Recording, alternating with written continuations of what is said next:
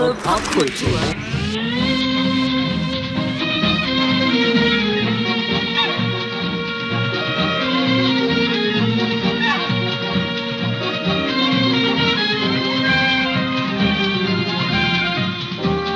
Herzlich willkommen zu 1000 Jahre Kultur.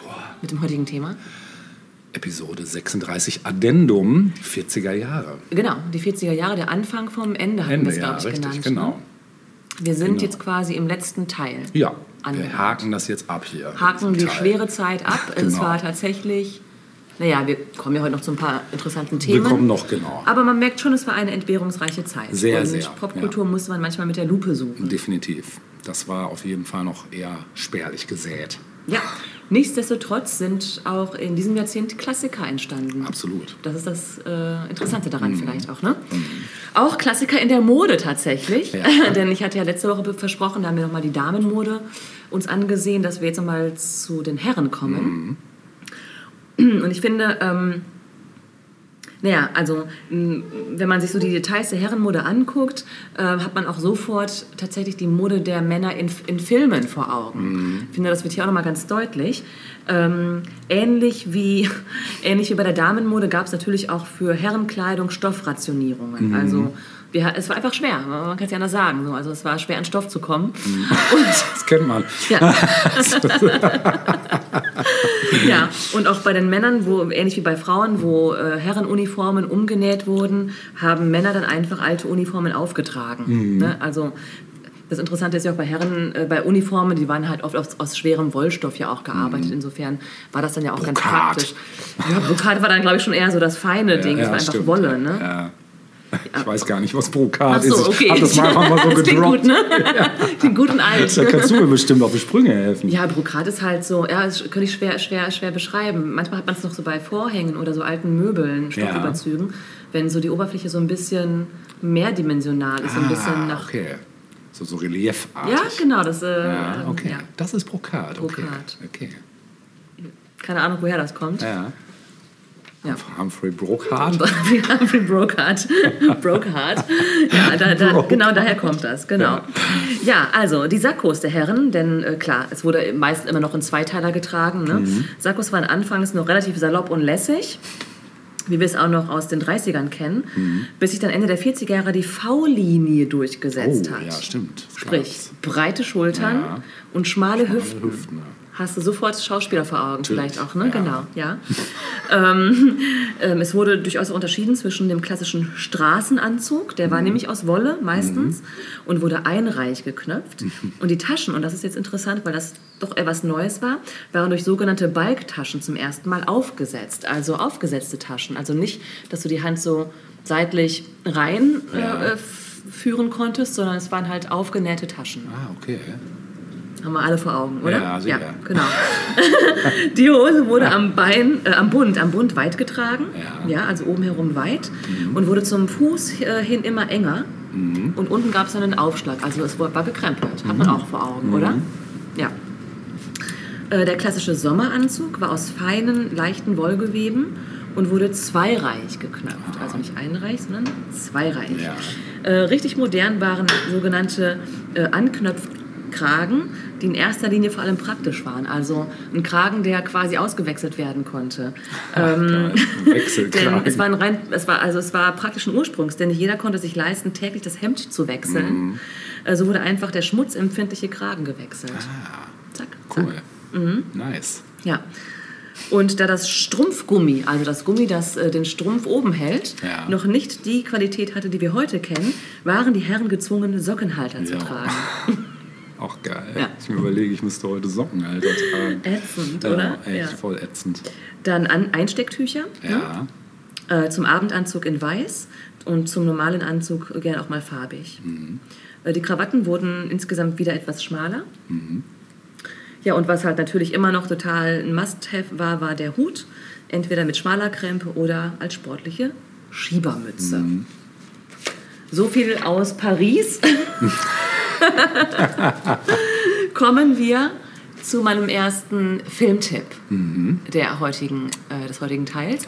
Und zwar ist das ein Filmtipp, den ich aus der letzten Woche mit hinübergenommen habe. Da Ja. haben wir nämlich das nicht mehr geschafft, weil wir da so viel besprochen haben, dass das dann nicht mehr Platz gefunden hat.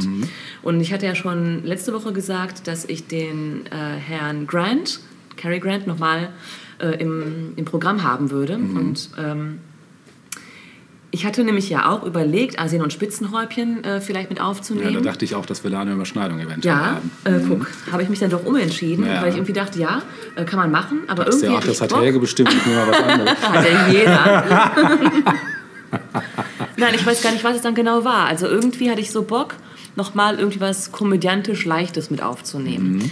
Ähm, das ist natürlich Asien und Spitzenhäubchen auch, aber nochmal auf eine andere auf eine andere Art und Weise. Während Asien und Spitzenhäubchen ein absoluter Klassiker ist, ist nämlich der Film Mr. Blandings Builds His Dream House, auf Deutsch auch Nur meiner Frau zuliebe. Oh, das kenne ich gar nicht. Genau, weniger ein Klassiker. Nichtsdestotrotz spielen Cary Grant und Myrna Lloyd die Hauptrollen. Oh, krass, Männer, Loy auch. Richtig, genau. Und das äh, ist ja allein schon ein Garant für Ja. Qualitätsvolle Ja, Unterhaltung. ja. Man kann es nicht anders sagen. Prädikat pferdvoll. Bitte was? Genau. Prädikat genau. Und in der dritten äh, Rolle, in der dritten Hauptrolle haben wir noch Melvin Douglas. Mhm. So, ähm, interessant ist, dass wir tatsächlich nach dem Zweiten Weltkrieg, es geht hier in diesem, in diesem Film um, wie der Titel schon sagt, um ein Traumhaus, das gebaut werden soll. Ne?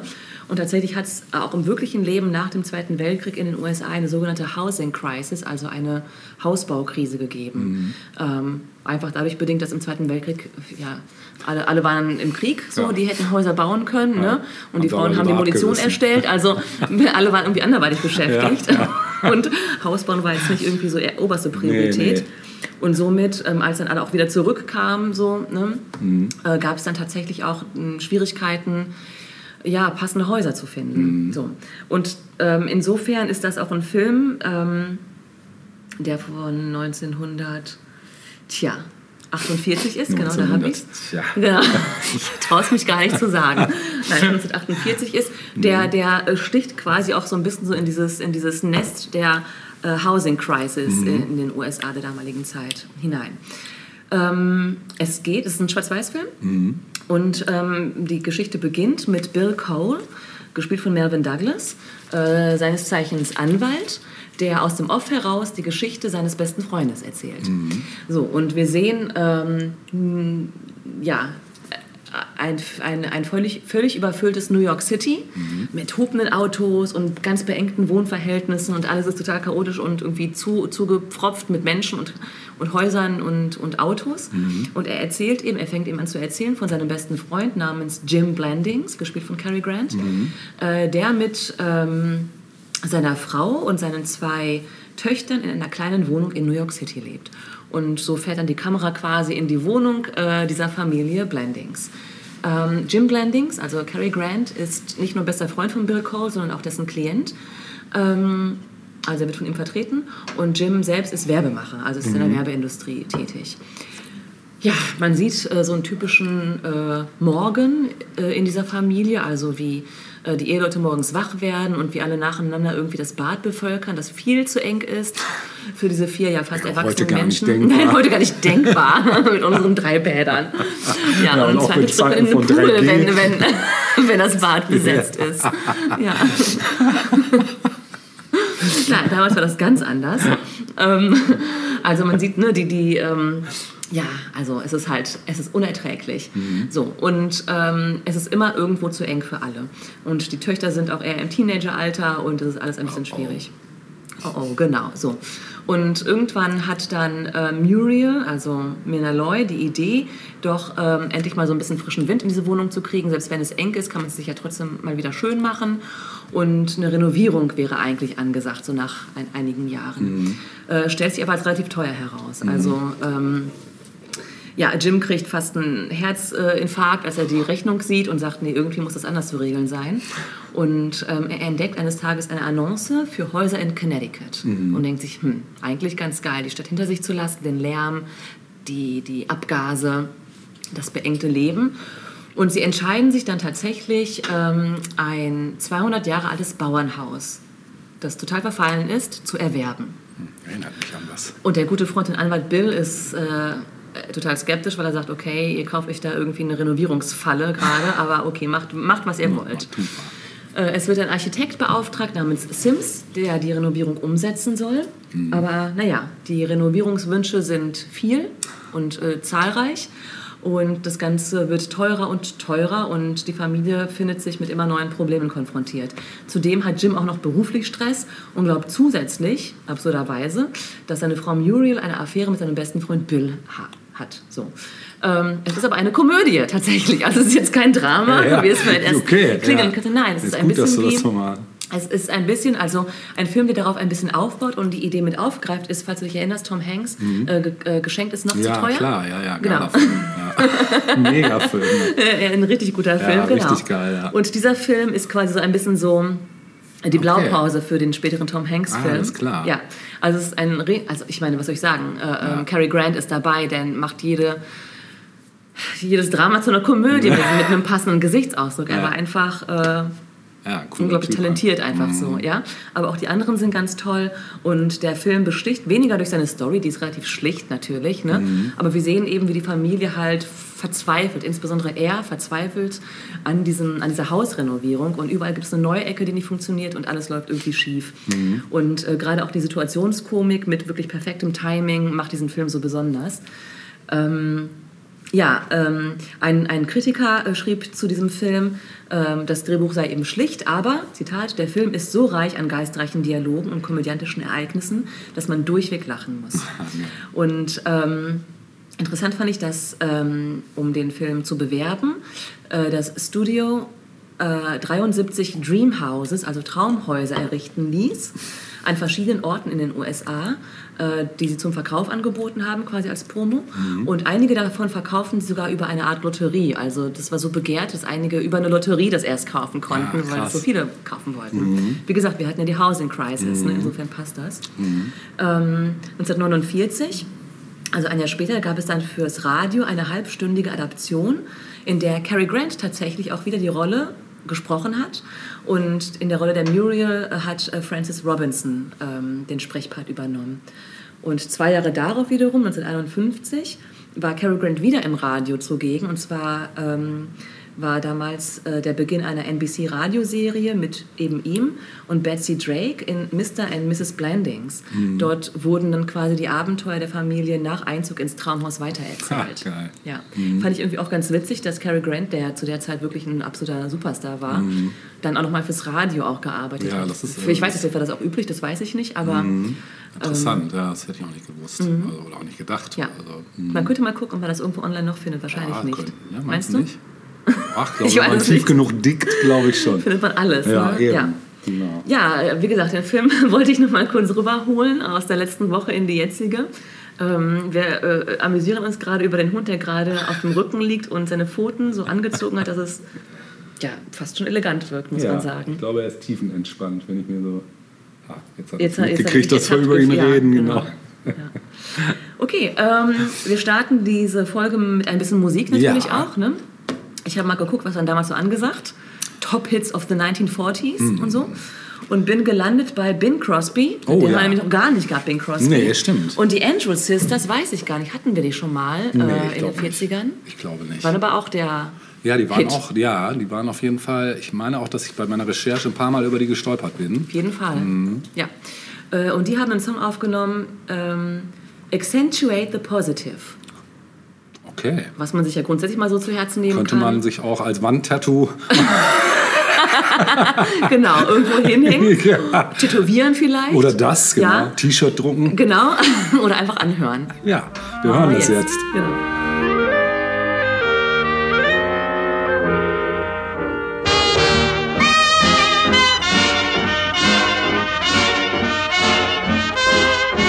You got to accentuate the positive feeling. Minus the negative, latch on to the affirmative. Don't mess with Mr. In Between. You got to spread joy up to the maximum. Bring gloom down to the minimum. Have faith or pandemonium liable to walk upon the scene. to illustrate His last remark Jonah in the whale, Noah in the ark. What did they do just when everything looked so dark? Man, they said we better accentuate the positive, eliminate the negative, latch on to the affirmative. Don't mess with Mr. In Between. No, do not mess with Mr. In Between. Do you hear me?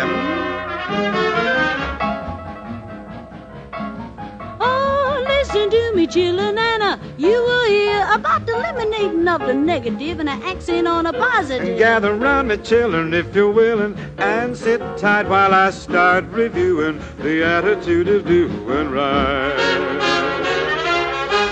You gotta accentuate the positive, eliminate the negative, latch on to the affirmative. Don't mess with Mr. In Between. You got to spread joy, Up to the maximum, bring gloom down, down to the minimum. then Otherwise, Otherwise. pandemonium liable to walk upon the scene.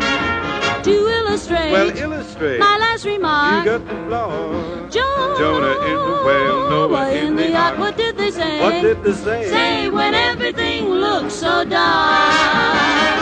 Man, they said we better accentuate the positive, eliminate the negative. Latch on to the affirmative. Don't mess with Mr. In Between. No, don't mess with Mr. In Between. Ja, wir haben gerade noch im Off darüber äh, kurz sinniert, wie äh, schön das immer ist in den 40ern, dass die Songlänge die drei Minuten nicht überschreitet. Also wirklich Ja. alles sehr radiotaugliche Musik hier heute. Ähm, genau, und wir kommen jetzt äh, zu einem Thema, was für mich eigentlich untypisch ist, weil das eigentlich dein Metier ist. Aber ich dachte mir, komm, grätsch ich da heute mal rein mit einem Musical. Ich bin gespannt, ob du es kennst. Es war tatsächlich auch ein Broadway-Musical ähm, aus dem Jahr 41. Mir ist es vor allen Dingen aus dem Grund aufgefallen, weil die Musik nämlich ein niemand geringerer als Kurt Weil ähm, dafür gemacht hat. Und Kurt Weil äh, in meiner Gunst sehr weit oben steht, weil ich finde, es ist ein, Ausnahmemusiker gewesen. Also bis heute, finde ich, weil das einer von den ersten Musikern ist, die so eine eigene Handschrift sehr früh entwickelt haben, dass man den einfach sofort erkennt, egal was der für was auch immer der die Musik gemacht hat. Ne? Genau. Und es geht nämlich um das Musical Lady in the Dark. You don't know? Oh, interesting.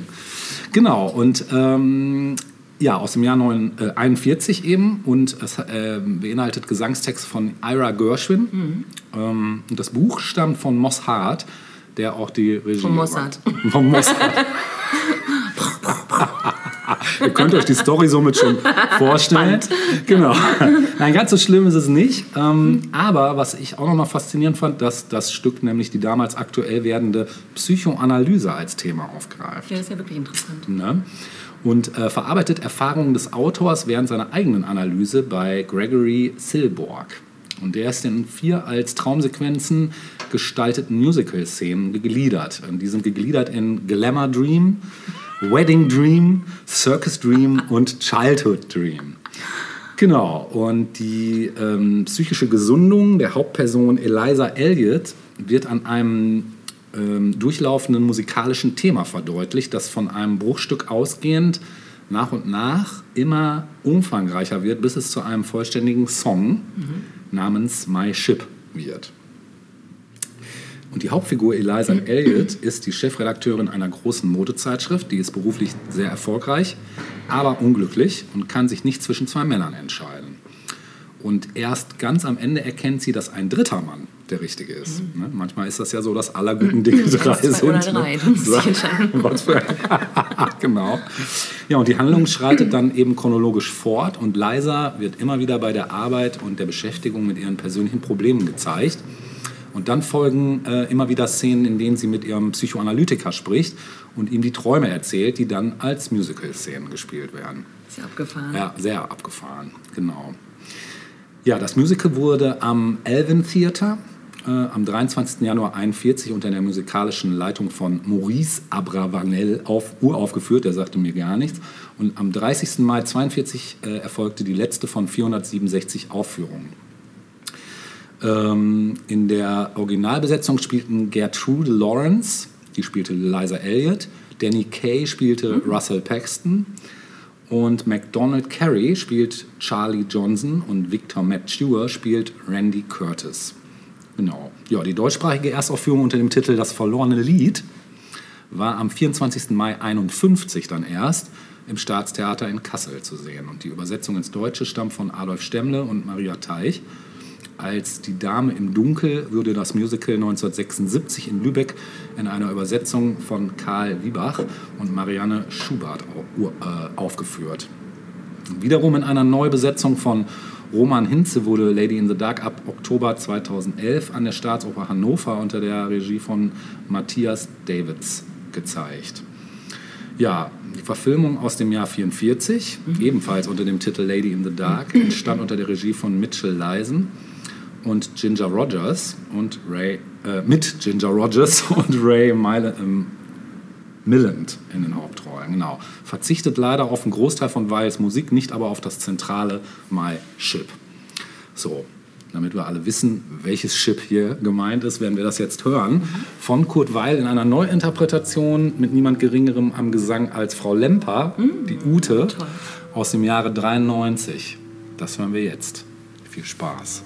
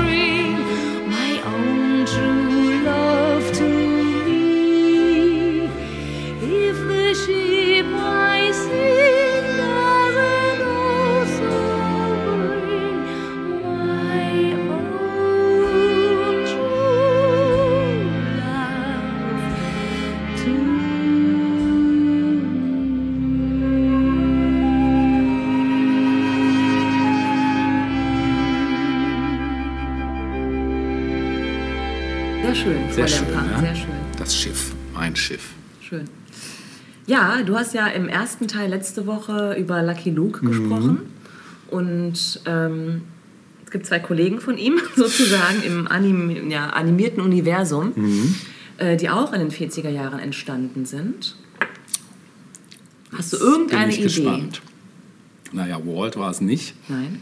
Wen haben wir denn noch? Also, ich bin mir gerade nicht sicher, ob ähm, ob Hergé auch schon in den 40ern aktiv war, Das ist nichts ich. Europäisches. Nichts Europäisches. Ami? Ja. Okay, dann kann es ja eigentlich nur Hanna-Barbera sein. ne? Mit welchem Duo, das Äh. Sie gezeichnet haben? Duo, ich Ja. würde mal sagen Fred Feuerstein. Nein. Nee, vorher noch? Kam später, ja. Okay, äh, aber nicht hier, ähm, ja, es kann ja, war das die Jetsons? Nein, Auch nicht, ne? Tom und Jerry. Das ist von Hanna-Barbera?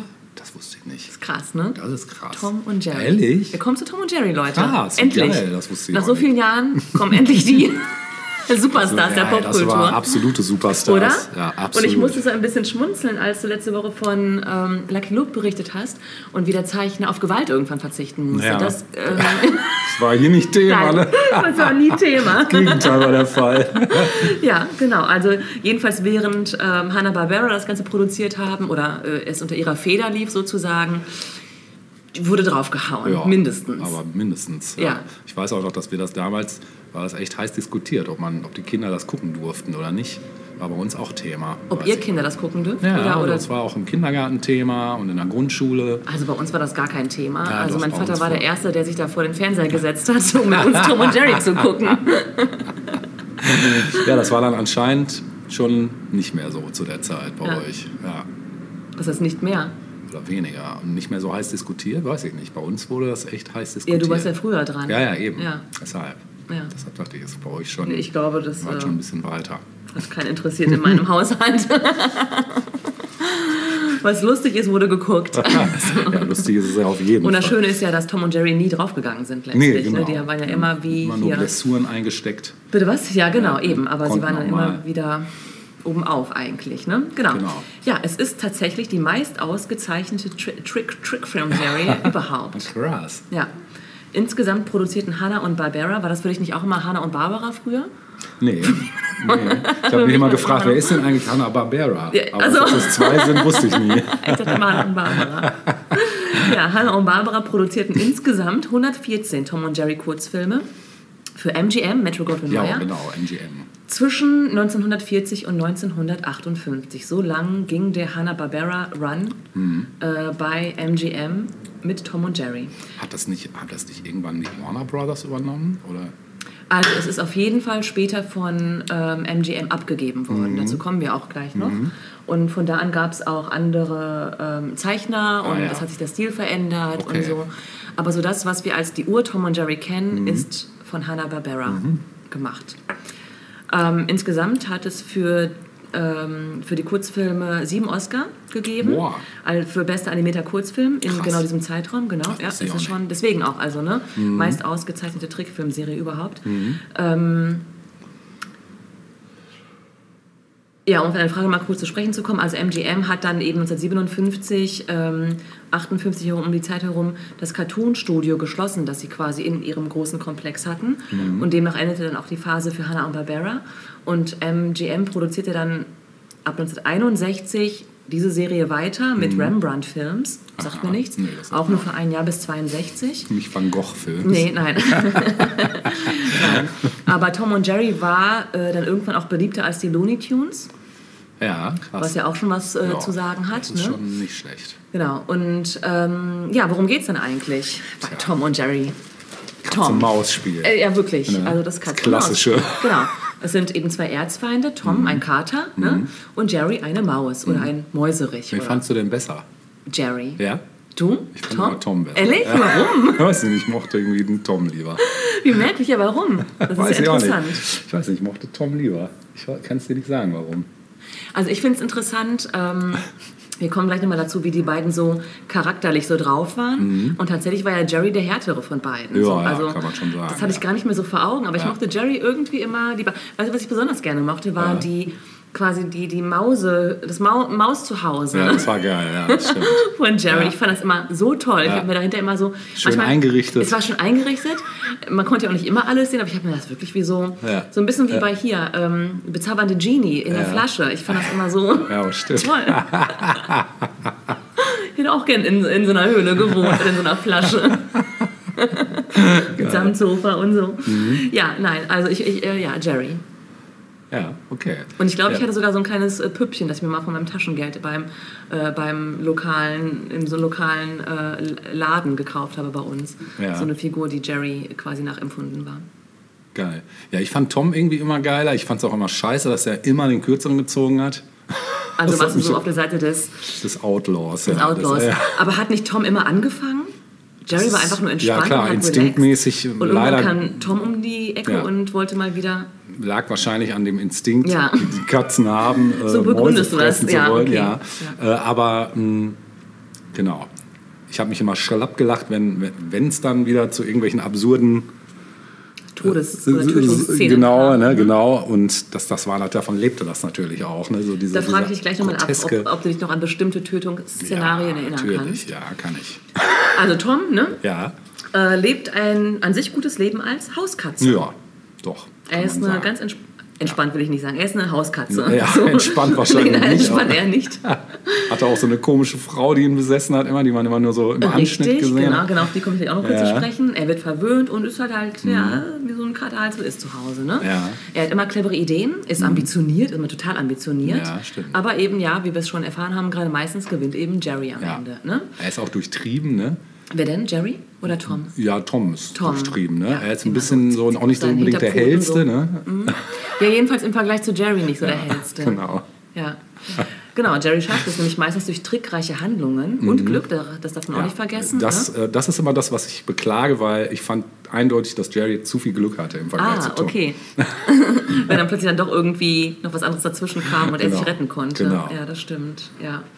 Äh, Jerry ist auch überraschend kräftig. Also der kann Ja. die gleichen Sachen stemmen wie der viel größere Ja, Tom. ja, ist wie so eine Ameise, ne? Sie das 40-fache ihres Körpergewichts Mhm. Ein stemmen bisschen, kann. ja, genau.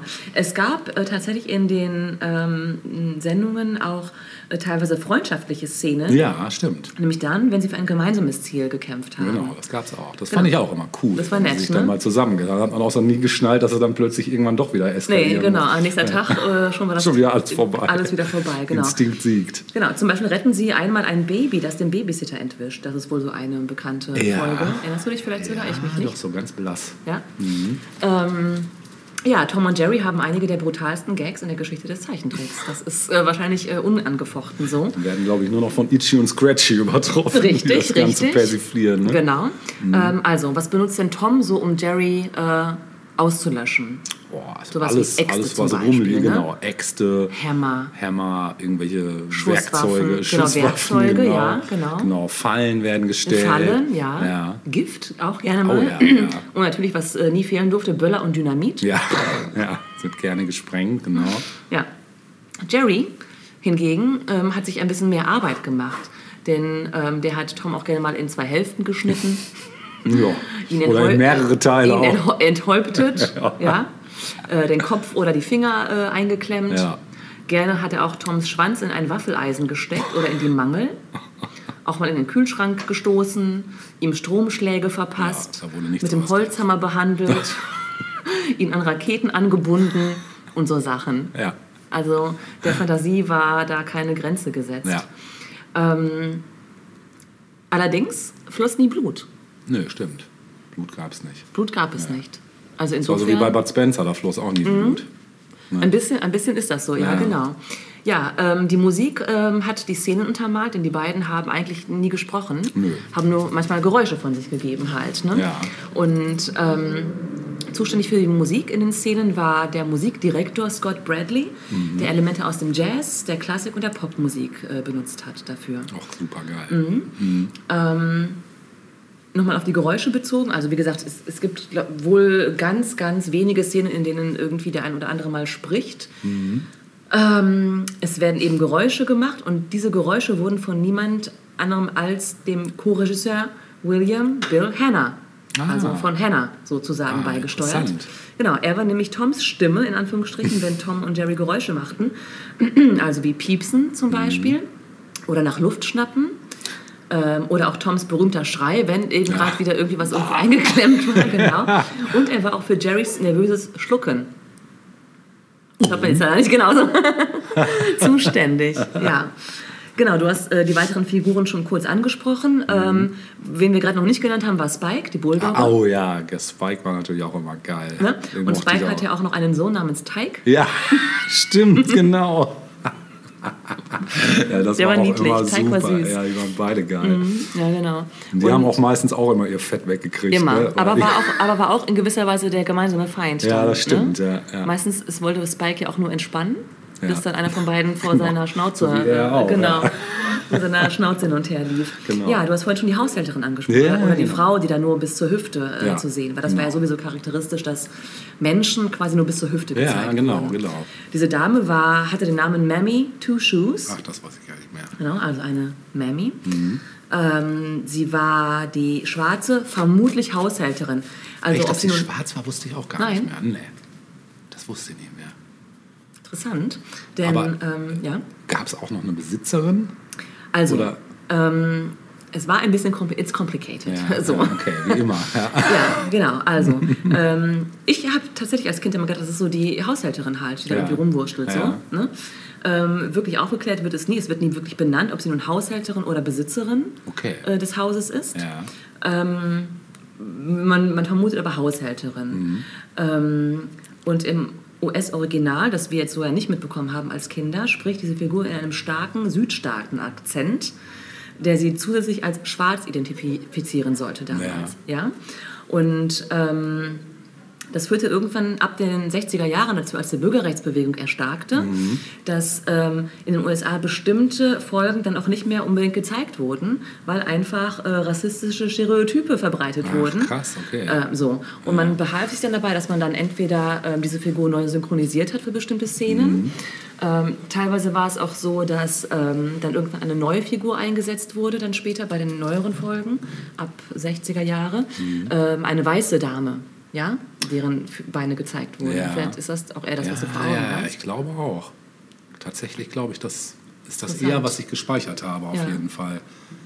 Also gab es auf jeden Fall. Ja.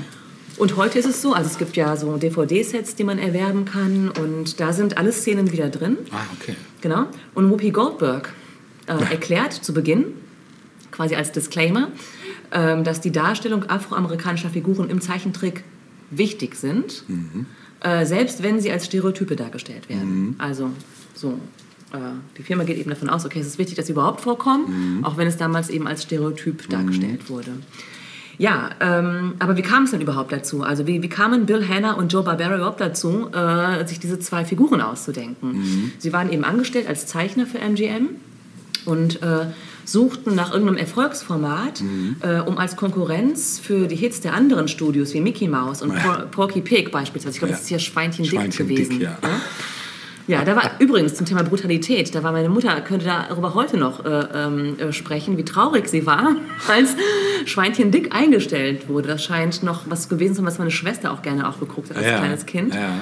Und äh, meine Mutter meinte, äh, wie schrecklich, es wurde eingestellt, weil es angeblich zu brutal war, aber wir Ah, fanden jo, das ja. gar nicht zu brutal. Ja, aber auch gar nicht Schweinchen dick direkt, sondern eher so ein paar Randfiguren, wie Ja. dieser komische Sam, der immer auf alles geschossen hat.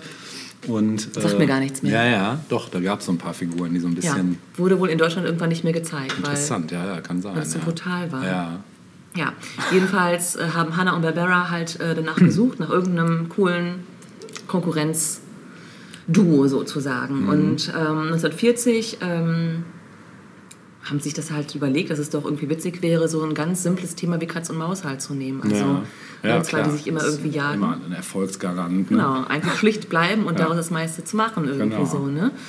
Äh, Die beiden waren damals übrigens um die 30, also Hannah und Barbara. Ja, krass. Mhm. Ja, also noch relativ jung. Und äh, 1940 kam dann eben der erste Kurzfilm, der den Titel trug Puss oder Puss, Puss Gets the Boot. Auf Deutsch Jerry treibt's zu bunt. Und dieser erste Kurzfilm war auch direkt ein großer Erfolg. Ähm, obwohl aber die Zeichner im Abspann damals noch nicht genannt wurden. Ah, okay. Und ähm, in diesem ersten Kurzfilm hießen Tom und Jerry auch nicht Tom und Jerry, sondern Jasper und Jinx. ja. Und ähm, sie sind dann irgendwann, weil dann einfach so, ja, äh, der Zuspruch so groß war, äh, sind sie dann eben quasi dazu dann auf, aufgefordert worden, doch eine, eine ganze Geschichte draus zu machen. Und nach dem ersten Film dann, nach dem ersten richtigen Kurzfilm, bekamen sie dann den Namen Tom und Jerry. Ja, und ähm, Hanna und Barbera wussten eben, dass durch, ähm, weil sie eben selbst die Stummfilmära ja aktiv miterlebt haben, so als Konsumenten sozusagen, als Zuschauer, wussten sie, dass Komik auch ohne Sprache funktionieren kann und deswegen wurde eben auf Sprache verzichtet. ähm, die Produktion war total aufwendig und sehr teuer. Also glaub jeder. Kurzfilm, die Produktion eines jeden Kurzfilms dauerte mehrere Wochen. Äh, Und pro Kurzfilm konnten die Kosten bis zu 50.000 US-Dollar verschlingen. Ordentlich. Finde ich nämlich auch, ja. Deswegen gab es auch nur eine Handvoll äh, dieser Kurzfilme pro Jahr. Mhm. Und zwei Jahrzehnte lang waren Hannah und Barbera zuständig für Tom und Jerry. Mhm. Ähm, und auch im Rückblick gelten ihre Filme als die qualitativ besten Ah, Folgen. krass. Weil einfach die Zeichnungen, das äh, sieht man auch, also ähm, wir werden da auch Sachen verlinken, wo man auch Mhm. mal so ein bisschen so die Evolution von Tom und Jerry beobachten kann. Das war viel detaillierter gezeichnet. Mhm. Nicht nur vordergründig, auch die Hintergründe äh, wurden nochmal viel liebevoller dargestellt. Mhm. Ähm, der Cartoon-Historiker Jerry Beck sagt zu Tom und Jerry, Animationen sind Evergreens. Sie verblassen nicht. Eine Zeichnung ist eine Zeichnung. Es ist wie ein Gemälde zu sehen. Wir wissen, dass aus dem 18. und 19. Jahrhundert, wir wissen, dass sie aus dem 18. und 19. Jahrhundert sind, aber es spielt keine Rolle. Es spricht dich auch heute noch an. So ist es auch mit diesen Cartoons. Wir haben mit der Zeit gelernt, dass sie wirklich große Kunst sind. Sie sind, kein Wegwer kein, sie, sie sind keine Wegwerfunterhaltung. 1957 endete dann eben diese Zusammenarbeit zwischen ähm, MGM und Hanna und Barbera. Und Hanna Barbera gründeten dann ihre eigene, ihre eigene Produktionsfirma mit eben dann äh, späteren Hits wie Scooby-Doo. Ne? Hast du vorhin, glaube ich, vergessen zu erwähnen, das- aber ist genau, genauso den hatte ich noch auf der Zunge, aber dachte ich mir, nee, das Genau. kann da noch nicht gewesen. Genau, aber eben die Jetsons, Familie Ja. Feuerstein Ja. Mhm. und was da nicht auch noch, noch so alles war. Ne? Aber mit Tom und Jerry ging es weiter. Anfang der 60er, da gab es nämlich einen neuen Zeichner namens Gene Deitch. Mhm. Der wurde angeheuert. Allerdings gab es viel, viel weniger ähm, finanziellen Budget. Budget. Budget. Genau. es wurde zum Beispiel auch in Prag gedreht, also es wurde ausgelagert, da wo es günstiger war, ja. Und Prag, ne, eiserner Vorhang damals noch, äh, da wurde produziert. Und die neuen Zeichner in Prag wiederum hatten eben durch äh, den eisernen Vorhang vorher nie einen Tom und Jerry Clip gesehen. Die wussten gar nicht, was sie da als zeichnen sollten. Ja. Ja. Ähm, ja, und diese, diese Folgen ganz speziell, das war eine Phase von, ich glaube, zwei Jahren oder so, wo das so ausgelagert war, gelten auch gemeinhin als die schlechtesten Tom und Jerry Folgen. Okay. Einfach weil das Setting wurde teilweise verändert. Es Mhm. war nicht mehr ein natürliches Setting in irgendeinem Haus oder so, sondern teilweise im Weltall wurde einfach nur, ja, ganz merkwürdig. Also Okay. Vielleicht auch sehr 60s-typisch, Strange, könnte man ja. vielleicht auch sagen. Ne? ja. Ja, ähm, bis heute sind es ähm, unglaublich beliebte Cartoon-Figuren, Tom und Jerry, vor allem in Großbritannien, witzigerweise. Ach, krass. Ja, 2015 wurde eine äh, Umfrage gestartet nach der beliebtesten Cartoon-Figur und ja, Tom und Jerry wurde von Erwachsenen, wurden von Erwachsenen als beliebteste Cartoon-Figuren ever gewählt. Geil. Und du hast vorhin auch schon erwähnt, also The Itchy and Scratchy Show äh, bei den Simpsons als Comic im Comic, als Cartoon im Cartoon. Ja. Äh, nehmen das Ganze nochmal so ein bisschen aufs Korn Ja. und packen noch ein bisschen mehr Brutalität drauf. Ne? Also, ja. Aber ähm, in Deutschland wiederum hatten Tom und Jerry nochmal einen ganz eigenen Vibe. Mhm. Stimmt. Ja. Ne? Äh, zum ersten Mal in Deutschland gezeigt wurden Tom und Jerry erst 1976 Ich wollte gerade sagen, das war bestimmt erst spät. Mhm. von ZDF. Im Nachmittagsprogramm für Ja. uns Kinder. Äh, man hat das damals dann so gemacht, dass zuerst mehrere Kurzfilme zusammengeschnitten wurden als quasi Paket, Tom und Jerry Paket. Und ab 1981, das ist glaube ich so das, womit wir dann auch diese Tom und Jerry Geschichte am meisten Ja, verbinden, auch. ähm, gab es dann eben ein neues, neues Format aus diesen alten gezeichneten Comics.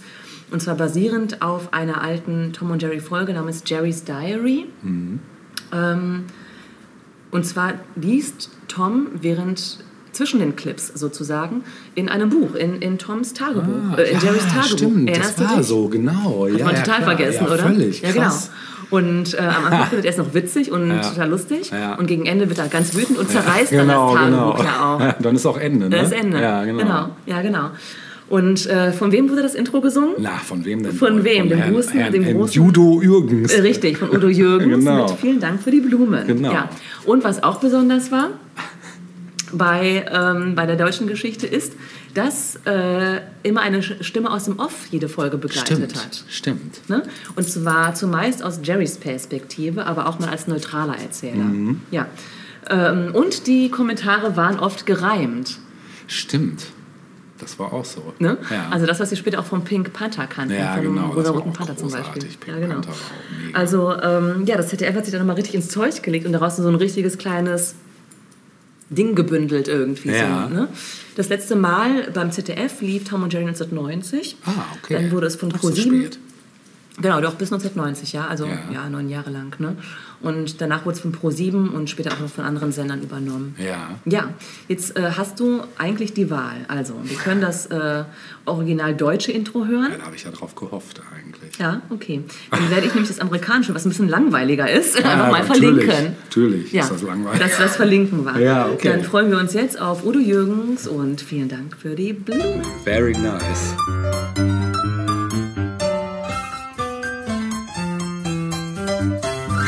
Vielen Dank für die Blumen. Vielen Dank, wie lieb von dir. Manchmal spielt das Leben mit dir gern Katz und Maus. Immer wird's das geben, einer, der trickst dich aus. Vielen Dank für die Blumen. Vielen Dank, wie lieb von dir. Es blühen rote Rosen und sind nur Souvenir. Es blühen die Mimosen wie ein Lächeln von dir. Es blühen Herbstzeitlosen, sagen tröstend zu mir. Was macht es schon, wenn ich einmal verliere? Vielen Dank für die Blumen. Vielen Dank, wie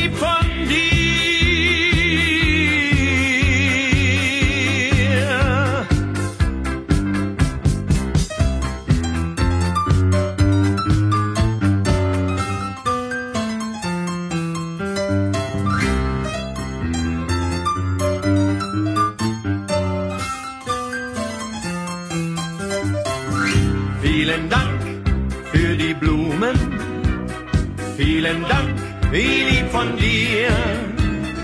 Andern etwas helfen, wenn es auch keiner sieht. Seinen Freunden beistehen, was auch immer geschieht. Das ist eine Blume, die nur sehr selten blüht. Darum freut mich dieses Souvenir. Vielen Dank für die Blumen.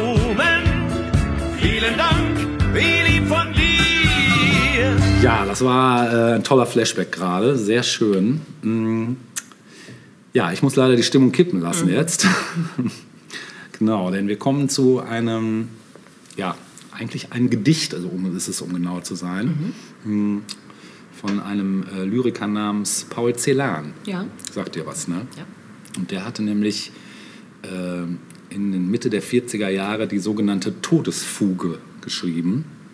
Das ist also ein, ja, so ein bisschen thematisiert das eigentlich so die Judenvernichtung, wenn man so will, ne, mit lyrischen Mitteln. Und entstand zwischen 44 und 45 und äh, erschien lustigerweise zunächst in rumänischer Übersetzung im äh, Mai 47. interessant. Und die deutsche Originalfassung wurde 48 dann erst in Celans erster Gedichtsammlung Der Sand aus den Urnen veröffentlicht. Der erreichte aber erst nach der Aufnahme in den Folgeband Mohn und Gedächtnis 1952 eine größere öffentliche Wahrnehmung. Genau, und ja, das Gedicht ist, ähm, also es erinnert an die musikalische Fuge. Da habe ich mir auch hier direkt einen Link gerade hingesetzt, um das mal kurz nochmal, äh, damit ihr wisst, was eine Fuge ist. Also eine Fuge ist eigentlich ein ähm, Kompositionsprinzip, äh, was sich der Mehrstimmigkeit bedient. Das heißt, man hat verschiedene Töne und die werden wie ein Echo ähm, direkt hintereinander gespielt. Also ein bisschen wie ein, ja auch so ein, hat so ein bisschen was von einem Kanon und ein Kanon ist ja gesungen und eine Fuge ist halt eben musikalisch auf einem Instrument. Es hat zum Beispiel der Herr Bach früher sehr viele Fugen für die Orgel geschrieben. Da ist es eigentlich am bekanntesten durch, weil diese ganzen Orgelfugen, da wird das deutlich, was damit gemeint ist. Also wenn ihr es jetzt nicht genau wisst oder euch auch nicht vorstellen könnt, was das jetzt heißt, hört mal in irgendeine Orgelfuge, vielleicht verlinke ich auch mal eine, einfach, dass ihr hört, was da musikalisch passiert, weil letzten Endes ist das auch das, was im, in dem Gedicht passiert, nur eben nicht musikalisch, sondern aufgrund dessen, wie es gesprochen oder wie, man es liest, wie man es liest, weil es wird ohne Punkt und Komma hier teilweise einfach die Sätze hintereinander gehauen. Und ähm, genau. Ähm, ja, also kennzeichnend sind eben diese musikalische Fuge, daran angelehnt mehrstimmig die Motive wiederholen und variierender Aufbau sowie die Verwendung von äh, ja, Paradoxen, wie zum Beispiel schwarze Milch der Frühe.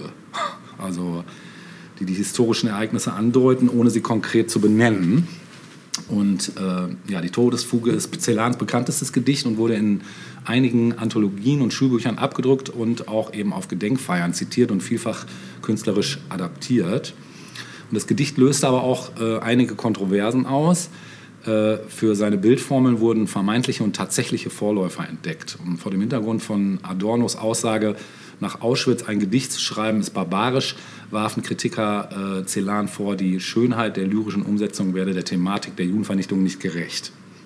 So, ähm, ich muss ehrlich gesagt jetzt mal, wenn ich mal selber gerade meine Meinung dazu sagen darf, finde jetzt nicht, dass das unbedingt schön ist, weil, wenn ich das jetzt mal so von mir subjektiv beschreiben soll, hat das Ganze so einen sehr finsteren, es wird einfach finster überlagert, diese ganze, selbst wenn da mal äh, es darum geht, dass der, der KZ-Wärter seiner Liebsten schreibt, dann ist es trotzdem immer noch ähm, einfach dieser Kontrast zwischen einerseits dieses, dieses Düstere, was gleich am Anfang schon losgeht, und das wird auch nicht, finde ich, aufgehellt dadurch, dass da eben, also Man deshalb, muss aber natürlich sagen, dass zwischen heute und damals viele Jahrzehnte Ja, ja, klar, auf jeden Fall. Und wenn das direkt kurz nach Kriegsende veröffentlicht wurde, als all das erst offensichtlich wurde, ne? ja, in der, in der gesamten Wucht sozusagen ne, zutage Mhm. kam. Ähm, und Lyrik eben immer als das Schöne so galt, kann Ja, man sich schon denken, wie kann man überhaupt dieses Thema irgendwie künstlerisch verarbeiten? Mhm. Das ist einfach auch mit der Zeit geschuldet, denke ich. Ja, das stimmt. Ja. Es ist allerdings so, ich weiß nicht, du kennst vielleicht auch die Audioaufnahme, diese ganz berühmte Nein. von ihm selbst, wo er es spricht. Ich finde, wenn man die gehört hat, das ist halt, da ist nichts Schönes. Mhm. Also da ist einfach von der ersten Sekunde an klar, dass das einfach nicht, also dass das ähm, einfach eine sehr bedrückende Lyrik Mhm. ist. So, ne? Aber gut, das ist dann vielleicht auch nochmal eine Sache, wenn man es selber liest, ist es nochmal vielleicht was anderes. Ne? Naja, auf jeden Fall erreichte die äh, Todesfuge eben doch inter, in, internationalen Rang als eines der wichtigsten Gedichte, die an die Opfer des Holocaust erinnern und wurde dann eben auch kennzeichnend für die Holocaust-Lyrik. Ne? Ja, das beginnt mit den Versen Schwarze Milch der Frühe, wir trinken sie abends, wir trinken sie mittags und morgens, wir trinken sie nachts, wir trinken und trinken, wir schaufeln ein Grab in den Lüften, da liegt man nicht eng. Und anschließend wechselt dann, wie ich eben schon sagte, die Perspektive vom lyrischen Wir der Gefangenen, die ihr eigenes Grab schaufeln, zum Blick auf ein Er, also den Aufseher, der Briefe an seine Geliebte schreibt. Ein Mann wohnt im Haus, der spielt mit den Schlangen, der schreibt, der schreibt, wenn es dunkelt, nach Deutschland, dein goldenes Haar, Margarete. Genau. Das ist krass, ich habe das, glaube ich, zuletzt vor 25 Jahren Hause gehört. Also, Ja, da, ich Ja. kriege auch so direkt wieder die Gänsehaut. es so- vergessen. Ja, ja, es ist schon, also es hinterlässt Spuren irgendwie. Und der Aufbau erinnert an das musikalische, was ich eben schon sagte, an die Fuge, in den unterschiedlichen Stimmen, in Imitationen eines oder mehrerer Themen aufeinander folgend. Ne? Und es stehen sich im Gedicht zwei Stimmen eben gegenüber, das Wir, äh, der Sprechchor der Opfer und der, das, dem Er der Aktionen, den Aktionen der Täterfigur. Und die sind in ähm, verschiedenen Variationen und Neuansätzen durchgespielt und so ineinander geschoben und verwoben, dass sich eine dramatische Struktur ergibt zwischen dem todesmächtigen Meister aus Deutschland und den Juden, die in der Erwartung ihres Todes leben und arbeiten oder musizieren müssen. Und äh, ja, die Konfrontation verschärft sich dann schrittweise bis eben zur Vernichtung. Und ähm, die Todesfuge wird von unterschiedlichen Interpreten als Doppelfuge mit Wir- und Er-Thema oder als Trippelfuge mit dem dritten Thema Der Tod ist ein Meister aus Deutschland aufgefasst. Ein weiteres, eine weitere Möglichkeit ist dann auch die Rückführung auf ein einziges äh, Thema, das in den Wir-Abschnitten formuliert wird, während die Er-Abschnitte einen für die Fuge charakteristischen Kontrapunkt bilden. Und ähm, genau. Ja, schwarze Milch der Frühe. Das zentrale leitmotivische äh, Metapher des Gedichts ist ein ja, Oxymoron. Ne? hat man im Deutschunterricht gelernt. Ja, ne? genau. Und ähm, also sprich Begriffe, die eigentlich positiv besetzt werden, werden ins, eben ins Gegenteil verkehrt. Ja, und der ne? Widerspruch in sich. So, Oder ne? genau, genau. genau. Ja, also Milch, die halt einfach plötzlich schwarz ist. Ne? Genau. Und ähm, die Milch spendet hier eben dann kein Leben, sondern wird eben zur Verderben bringenden Milch des Todes. Auch die Frühe steht so Theo Buck nicht für eine Tageszeit, sondern für die unbestimmte Zone zwischen Leben und Tod. Und das Bild Schwarz in Milch der Frühe wird zum Sinnbild äh, der Shoah, ohne dass explizit von Gaskammern oder Krematorien die Rede wäre. Setzt sie, äh, die nicht in Worte zu fassende Realität von der eben massenhaften Vernichtung in einem ähm, Bild um und bringt sie gerade dadurch zur Sprache. Ja, Celans Heimatstadt, äh, ähm, seit dem Ersten Weltkrieg Teil Rumäniens, war infolge des Hitlers-Stalin-Pakts äh, 1940 von der Sowjetunion besetzt worden.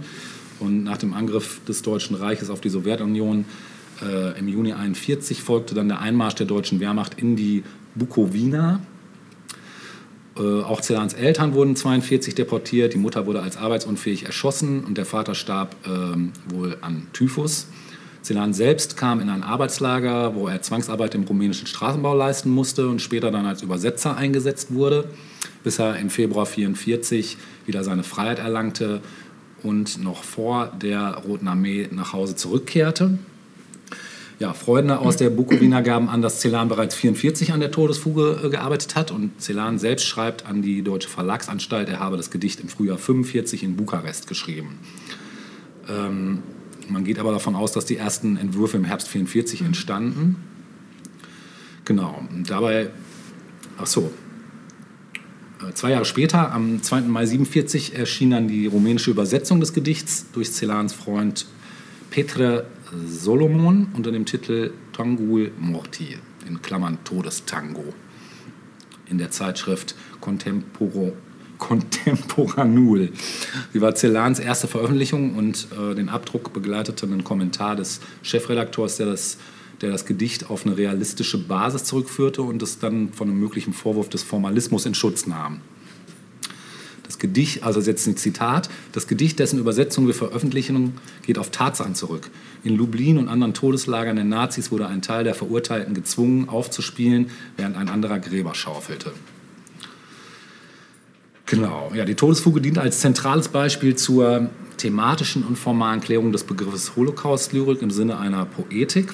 Und ähm, ja, es steht die Hinwendung zu den Opfern im Zentrum der Merkmale. Als ein Zeichen des besonderen humanen Engagements dieser Lyrik gilt das pluralistische Sprechen aus der Wir-Perspektive im Kanon jüdischer Stimmen vor dem Verstummen.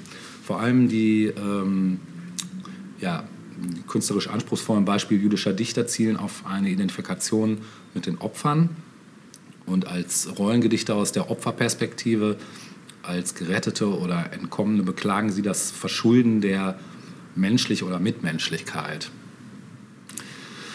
Ähm, ja, ich werde es auf jeden Fall, oder wir werden es auf jeden Fall verlinken, würde ich sagen, ne, für die, die es nicht kennen sollten, wobei es wahrscheinlich die meisten kennen, würde ich mal tippen. Ich habe mal geschaut, äh, schwierig danach Musik zu spielen, aber es gibt tatsächlich ein, ja, es gibt ein Stück aus dem Jahre 93, was im Bereich der, ich sag mal eher so der Wave Gothic Ecke, ähm, die haben es mal gewagt, äh, daraus Zitate einzubauen in ein Musikstück, die hießen Some More Crime, war tatsächlich eine deutsche Formation mit dem äh, Titel Der Tod ist ein Meister aus Deutschland. glaub ich, sogar noch aus Kennst du mit Sicherheit, lief nämlich auch überall, also genau. Und das haben wir jetzt. Ja. With urban violence out of control, the government is planning a major research effort to determine whether there are genetic factors that make some people more prone to commit crimes than others. There is a genetic contribution to antisocial personality disorder.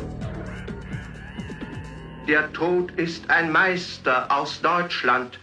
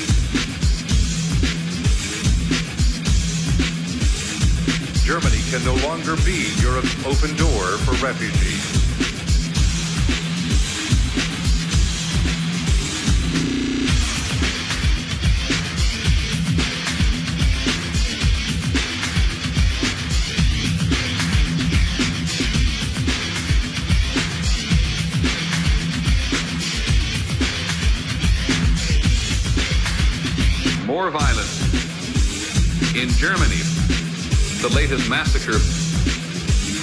In Germany,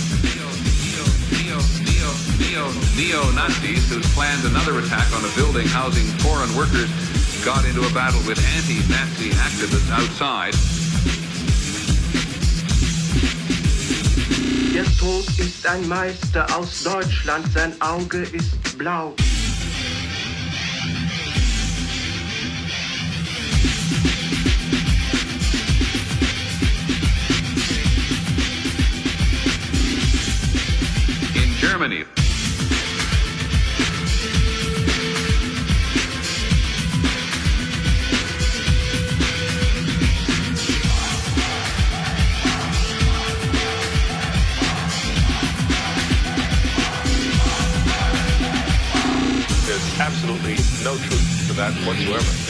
Nothing like that uh, underway. There's absolutely no truth. many ordinary Germans have either stood by and watched the attacks, or they've cheered on the attackers.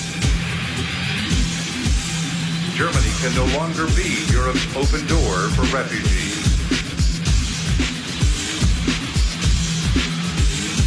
Germany can no longer be Europe's open door for refugees.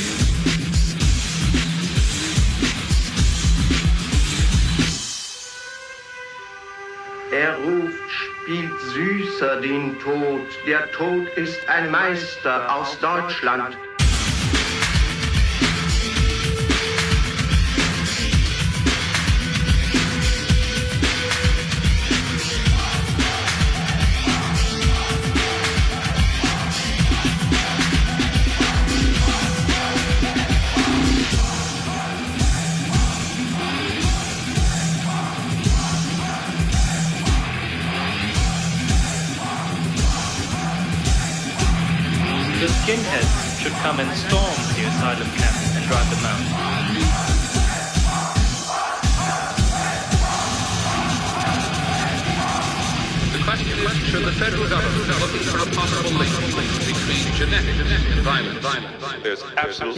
Ja. truth. Den Style haben wir jetzt auch noch nicht gehabt. Nee, das hatten wir noch nicht. Ne? Industrial Electro, Vorläufer von, was haben wir gerade gesagt, Chemical Brothers. Chemical Brothers, ne? Prodigy, genau. Ja, da war auch Ministry drin, genau. Mhm.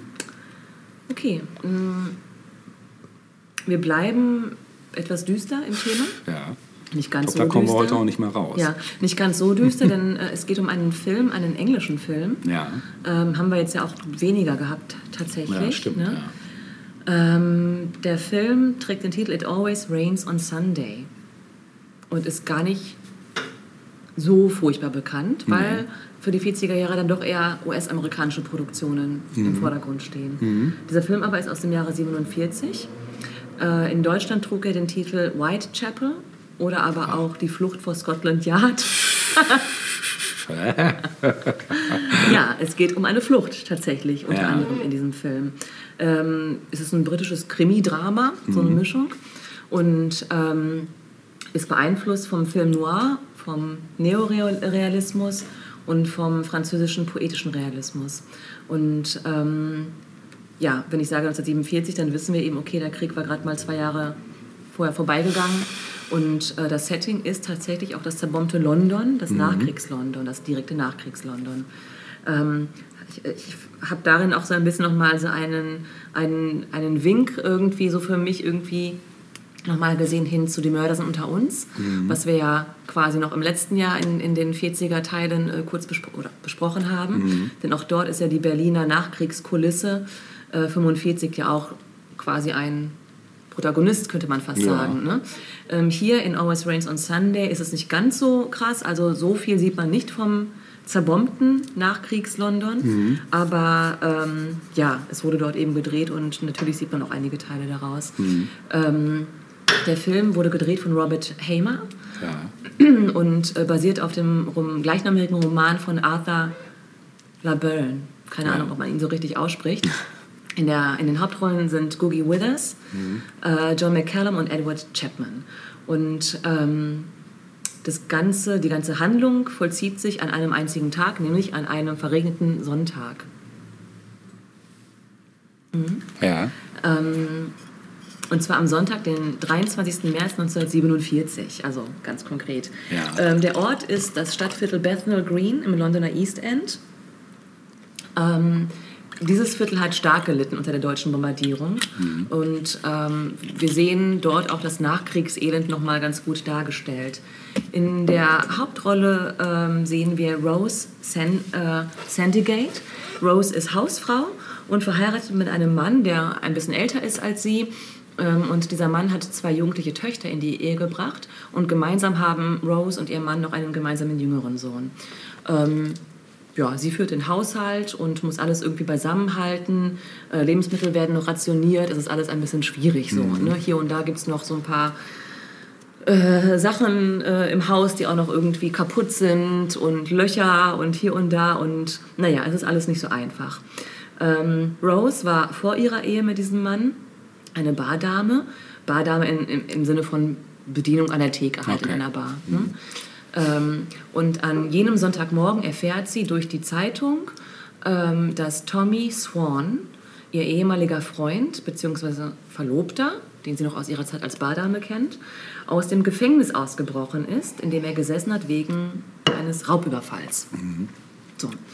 Und alles ändert sich irgendwie plötzlich an Stimmung diesem kippt. Tag. Die Stimmung kippt, genau, ja. Äh, ihr Ehemann weiß nichts von ihrer Vergangenheit mit Tommy. Ähm, und von da an setzen verschiedene, nee, die Rückblenden setzen schon ein bisschen früher an. Aber es, ähm, es, wir sehen über Rückblenden ihre Zeit mit Tommy und bemerken dann eben auch durch diese Rückblenden, dass Rose auch immer noch verliebt ist in Tommy, obwohl er sie sitzen gelassen hat. Ähm, wir sehen dann, dass Tommy durch den Regen, denn it always rains on Sunday, ähm, durch den Regen durch London flieht und am Ende bei Rose Haus anlangt. Also er weiß, wo sie wohnt und hat eben ähm, ja, dieses Ziel, sich erstmal bei ihr zu verstecken. So, weil ja, er ist halt auf der Flucht. Ne? Und er versteckt sich im Luftschutzbunker im Garten. Denn ähm, in England war es so, dass jedes Haus einen Luftschutzbunker haben musste damals. Ähm, in der Regel auch selbst gebaut. Und dort versteckt er sich und Rose entdeckt ihn, als sie in diesen Luftschutzbunker geht, um dort irgendwelche Sachen zu holen. Also der Luftschutzbunker die, dient jetzt nach dem Krieg quasi als, ja, so als Kammer so ein bisschen auch. Ja. Dort entdeckt sie ihn und er bittet sie, ähm, dass sie ihn bis zur Nacht dort versteckt hält, damit er dann eben unbemerkt fliehen kann. Und sie willigt dann eben auch ein. So. Ähm, sie sagt ihm auch, dass er sich dann, sobald Mann und Töchter das Haus verlassen haben, weil es ist irgendwie Sonntag und alle haben so ihre verschiedenen Treffen mit anderen Leuten und dass, äh, wenn die Leute halt aus dem Haus verschwunden sind, kann er sich dann im Schlafzimmer erstmal verstecken, ähm, denn bis zum Abend würde das eben frei bleiben. Und ähm, das ist erstmal so der Plan. Ja. Ähm, so geschieht es dann eben auch. Also sobald ihr Mann und die Kinder fort sind, ähm, geht er eben durchs Haus und sie schließt ihn dann im Schlafzimmer ein. Und das ist aber nicht der einzige Strang, den wir in diesem Film sehen. Ähm, wir sehen eben auch, wie die ja, erwachsenen Töchter, die halt auch dort immer noch leben, die Töchter teilen sich ein Bett in einem Zimmer, weil einfach nicht genug Geld da ist nach dem Krieg. Und die eine Tochter ist ein bisschen, ähm, wie soll ich sagen, ein bisschen gewitzter vielleicht, wie auch immer. Ähm, die geht schon raus in Bars und trifft Leute und so weiter und hat ein Verhältnis mit einem verheirateten Mann, der auch nicht nur eine Frau, sondern auch ein kleines Kind hat. Das, das beobachten wir so ein bisschen im Verlauf des Filmes. Und die andere Tochter ist ein bisschen braver, die hat einen Freund, ähm, läuft aber Gefahr, von einem Gangster in komische Geschäfte verwickelt zu werden, der so ein bisschen die Naivität dieser, dieser anderen Tochter auszunutzen sucht. Wolltest du was sagen? Nee, Achso, nee. klang gerade so. Ganz Ohr. Okay. So, und ähm, ja, eben diese Tochter, die mit diesem verheirateten Mann anbandelt. Dieser Typ ist halt, äh, hat, dem gehört ein Musikladen und er ist gleichzeitig auch Saxophonist in einer Band. Also man sieht da so ein bisschen auch so diese Zeit des Nachkriegs-London. Ähm, ja, das Problem aber für Rose, äh, wie gesagt, an diesem, an diesem Sonntag ist aber, dass sich die Pläne der verschiedenen Familienmitglieder teilweise ändern und sie zurück ins Haus kommen, obwohl das eigentlich gar nicht vorgesehen ist an diesem Tag. Und man kann sich denken, was es für Rose bedeutet, weil ähm, Tommy teilweise auch das Schlafzimmer verlässt und sie ihm auch was zu essen macht, seine Kleidung ist durchnässt und so weiter. Und es ist halt krass, weil wir natürlich mit Rose mitfiebern und natürlich hoffen, dass das jetzt nicht auffliegt, dass sie da ihren Tommy, ihren Typen da, versucht da irgendwie erstmal zu verstecken. So. Das gelingt ihr auch erstmal ganz gut. Ähm, äh, das Problem ist aber auch, dass nicht nur Rose Tommy irgendwie versteckt halten muss, sondern dass auch die Polizei und Journalisten nach Tommy suchen, weil es ist irgendwie klar, der hat noch ein paar Jahre Knast vor sich gehabt, der muss wiedergefunden werden. Ne? Ähm, ja, außerdem braucht Tommy natürlich Geld, um weiter äh, fliegen zu können. und äh, Rose gibt ihm dann einen Ring aus ihrer Schatulle. Und durch einen vorherigen Rückblick wissen wir, dass dieser Ring ähm, Rose von Tommy gegeben wurde, so eine Art Verlobungsring eigentlich. Äh, Tommy aber in, ja, erkennt diesen Ring nicht wieder, als sie ihm den gibt und fragt sogar, von wem ist er denn oder was ist denn das für ein Ring? Und daran sehen wir eben, dass für Tommy diese Episode mit Rose eigentlich nicht wirklich wichtig war, während das für sie ja eigentlich so das Tor zum neuen Leben hätte sein können, so damals. Ne? Ja, ähm, mehr will ich gar nicht erzählen, weil das ist ein runder Film, der wirklich spannend ist, muss man sagen. Also schade auch, dass der nicht bekannter ist eigentlich, aber wir machen ihn jetzt hier Ja, bekannt, genau. würde ich sagen. so, mhm. Und ähm, auch Kritikerstimmen gibt es natürlich zu diesem Film. Äh, eine lautet, was wir sehen, ist ein moralisch bankrotter Mikrokosmos der Nachkriegsgesellschaft, wo sich die meisten Figuren greifen, was sie können, ohne auf andere zu achten. Das ist eine der Kritikerstimmen. Ähm, der Film war der populärste oder einer der populärsten Filme im Jahr 48 in England.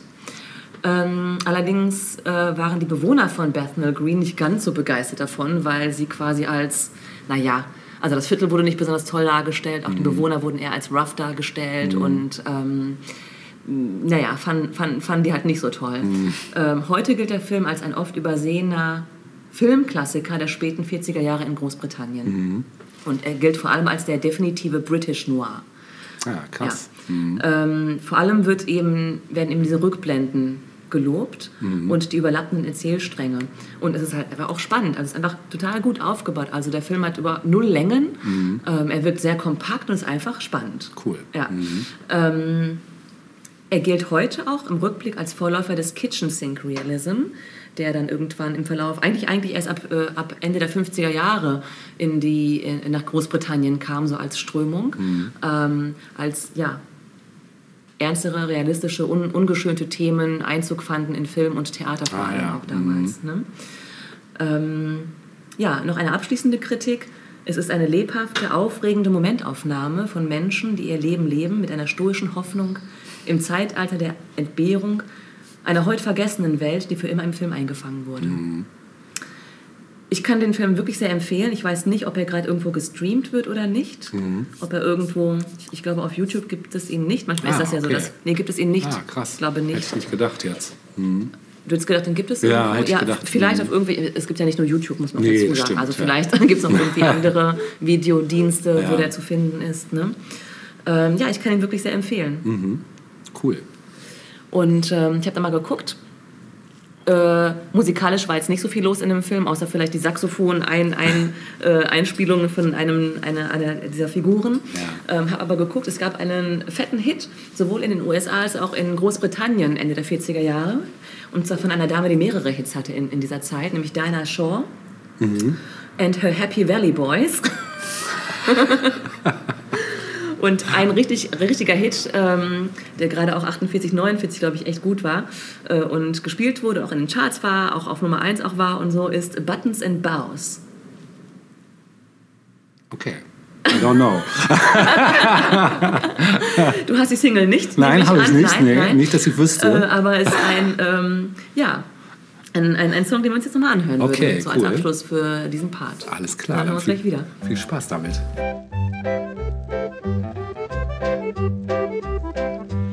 East is east and west is west, and the wrong one I have chose. Let's go where I'll keep on wearing those frills and flowers and buttons and bows, rings and things and buttons and bows.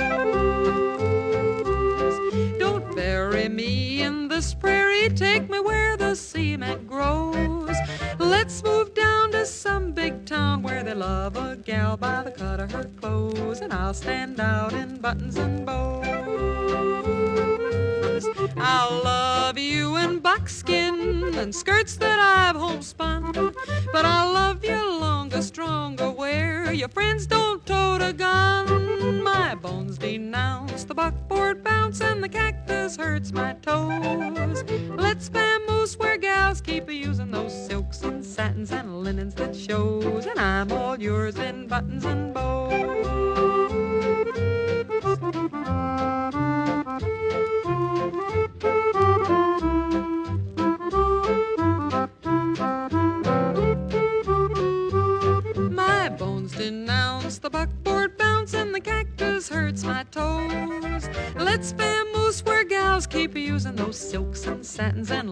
That shows. And I'm all yours in buttons and bows. Silks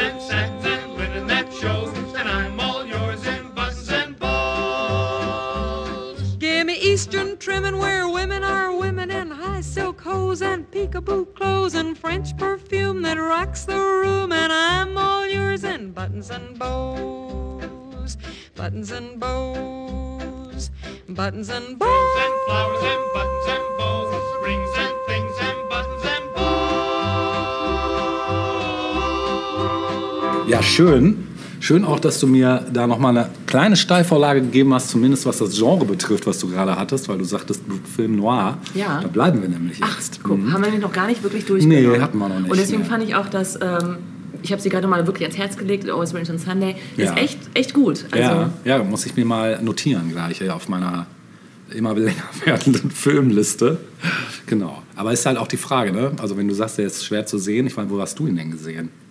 Ich habe den online gefunden, aber Ah, ich okay. äh, weiß nicht mehr, wo ich ihn gefunden habe. Ich müsste das nochmal nachgucken. Ja. Also bei so alten Filmen findet man sie ja meistens irgendwo. Irgendwo ne? oft, genau. genau, Eben genau. in irgendwelchen mh, Bildungs-, auf so Bildungsseiten ja, genau, oft. genau, Ne? genau. Ja. Ja, wir kommen jetzt zu einem, glaube ich, etwas bekannteren Film Und ich habe ihn auf Englisch gefunden. Ich weiß nicht, ob es ihn auf Deutsch gibt. Das muss ich auch dazu Ah, sagen. okay. Mhm. Das ist auch ein bisschen einfacher, ne? Ja.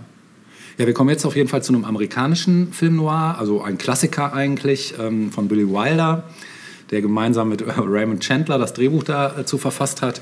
Und es zwar geht es um den Film, der basiert auf dem Roman Doppelte Abfindung, äh, auf Englisch Double Indemnity von James M. Coyne aus dem Jahre 35.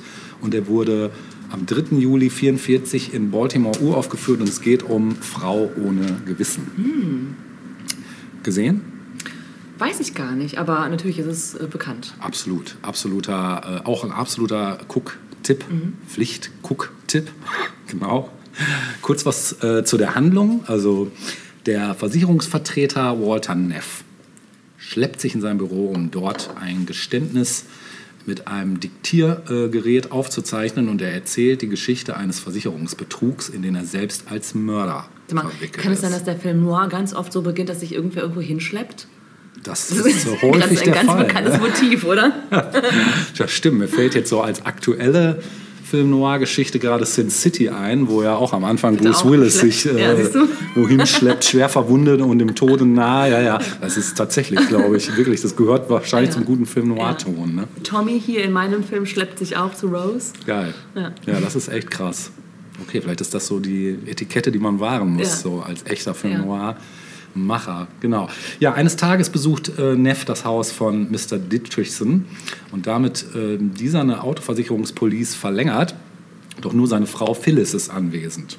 Und äh, Neff fühlt sich sofort zu ihr hingezogen.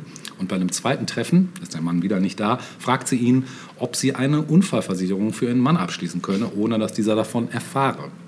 Ja, Neff ahnt bereits, äh, dass Phyllis da irgendwelche Pläne haben könnte, ihren Mann zu beseitigen und sagt ihr offen, dass er dafür eben nicht zu gewinnen sei.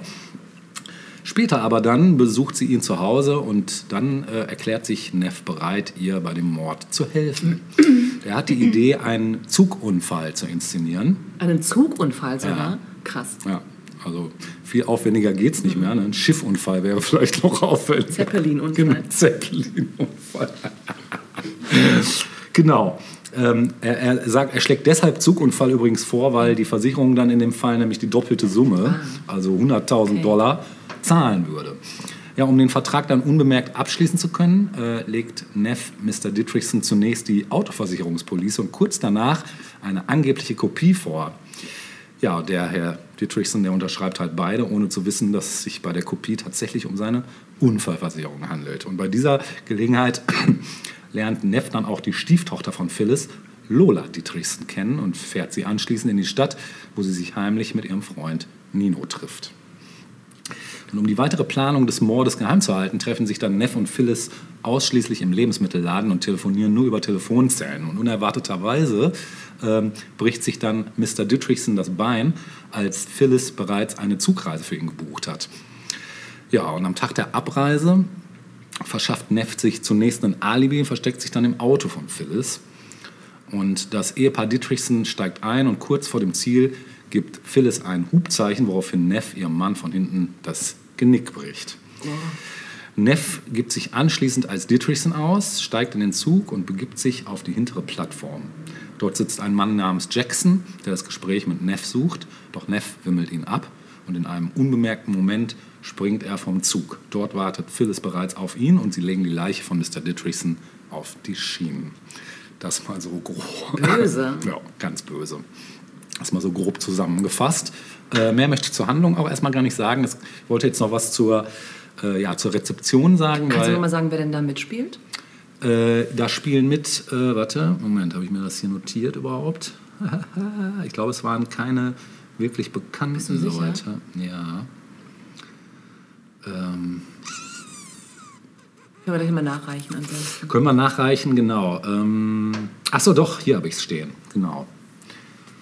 Ähm,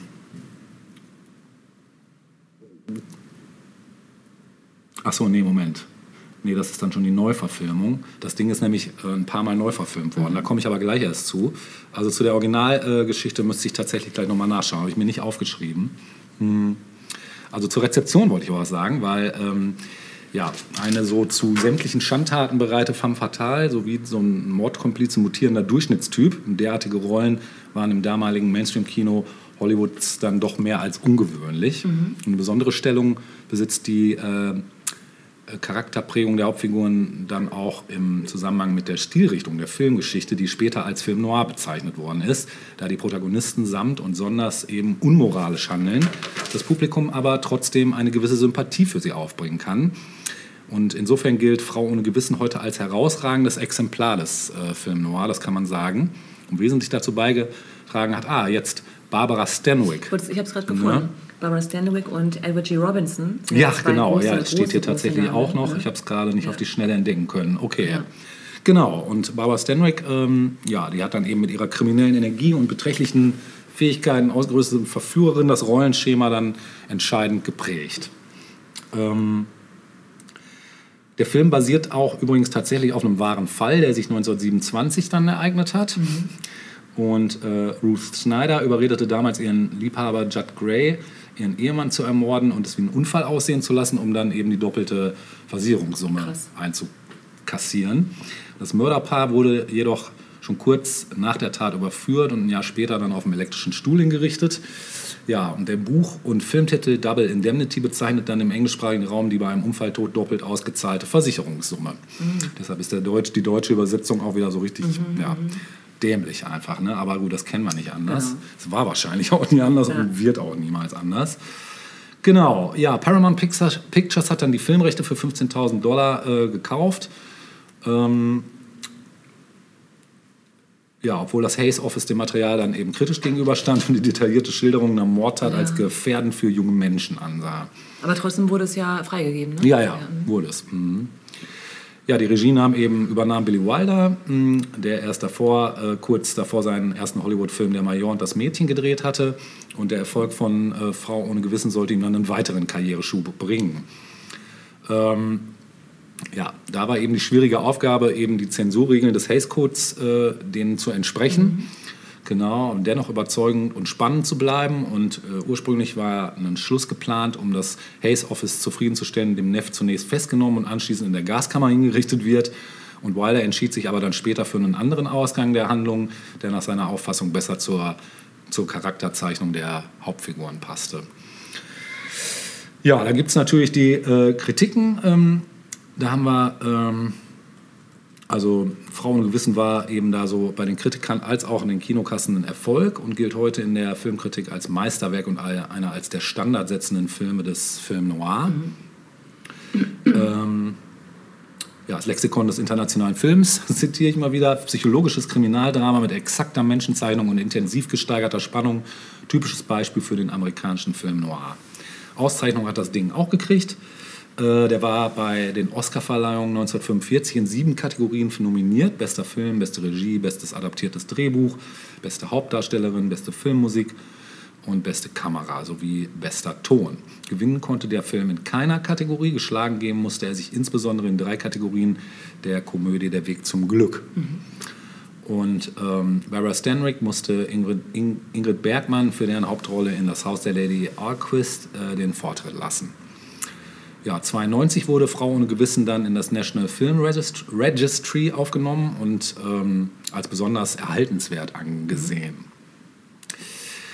Ähm, ist immer noch in den Top-Listen ganz weit oben auf Platz 38 ähm, in der ähm, hier American Film Institute äh, Liste. Das war Ausgabe 98 und Platz 29 in der Ausgabe 2007 der 100 besten amerikanischen Filme aller Zeiten. Auf Platz 24 und äh, der 100 besten amerikanischen Thriller sowie auf Platz 8 der Top 50 der Schurken. genau. Ja, und dann gab es eben noch die Remakes. Im Jahr 54 wurde im Rahmen der fünften Staffel des Lux Video Theaters der Stoff erneut fürs Fernsehen verfilmt, in der Episode mit dem Titel Double Indemnity, die am 16. Dezember 54 dann in den USA ausgestrahlt wurden, agierten ähm, Lorraine Day und Frank Lovejoy in den Hauptrollen. Im Jahr 73 wurde der Roman ein zweites Mal von Regisseur Jack Smythe für das Fernsehen verfilmt. Da waren dann Samantha Egger als Phyllis Dietrichson und Richard Crenna als Walter Neff, sagen mir alle nichts. Und Lee Ich glaube, auch nach so einem Klassiker ist es schwierig, das nochmal irgendwie auf jeden Fall. oder? Das war auch definitiv nicht Ja. so von Erfolg gekrönt. Ne? Genau.